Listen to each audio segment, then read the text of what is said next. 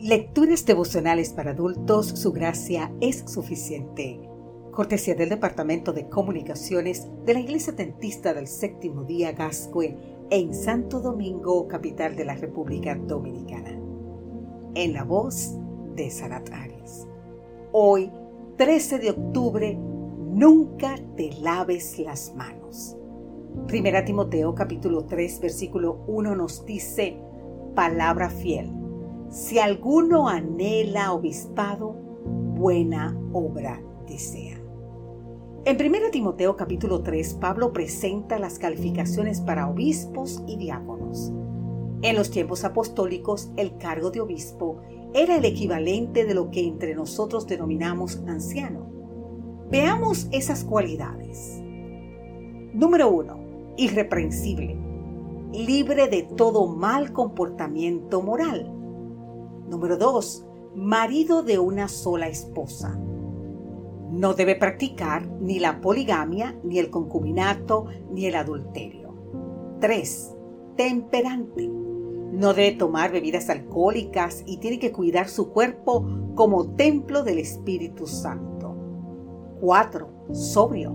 Persona prudente y de dominio propio. 5. Hospitalario. Tener un espíritu acogedor. 6. Apto para enseñar. Dispuesto a ser enseñado y capaz de instruir a otros en las verdades de la palabra, siguiendo el ejemplo del gran maestro.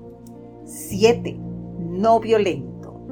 No belicoso ni pendenciero, sino de carácter conciliador y pacificador.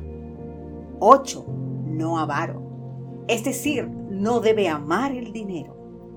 9 los hijos del ministro. Conviene que demuestren que respetan al Padre por su comportamiento obediente. Diez y último, de buen testimonio. La reputación debe ser carácter más elevado, de tal manera que merezca el pleno respeto y la confianza de todos, incluso los que no pertenecen a la iglesia.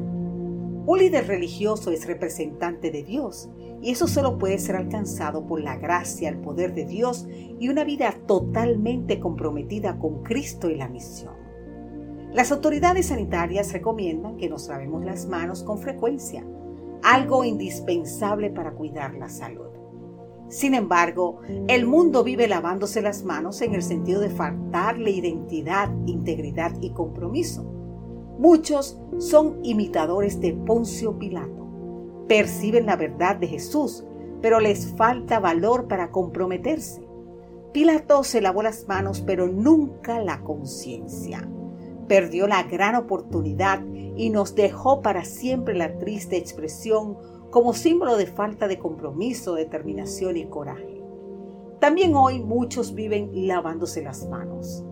Ahora bien, ¿Acaso no nos lavamos las manos cuando nuestras vidas no reflejan las cualidades enumeradas por Pablo en este capítulo? ¿No nos lavamos las manos cuando nuestra vida no está construida en la comunión y gastada en la misión?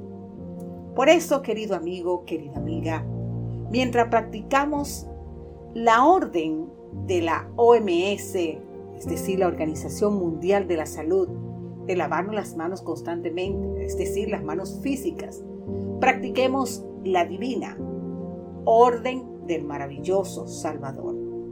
No te lave las manos jamás. Esa es la orden de nuestro divino Salvador.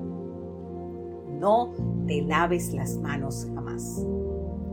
Querido amigo, querida amiga, manos generosas son manos poderosas y manos que se cierran para orar son manos que se abren para dar.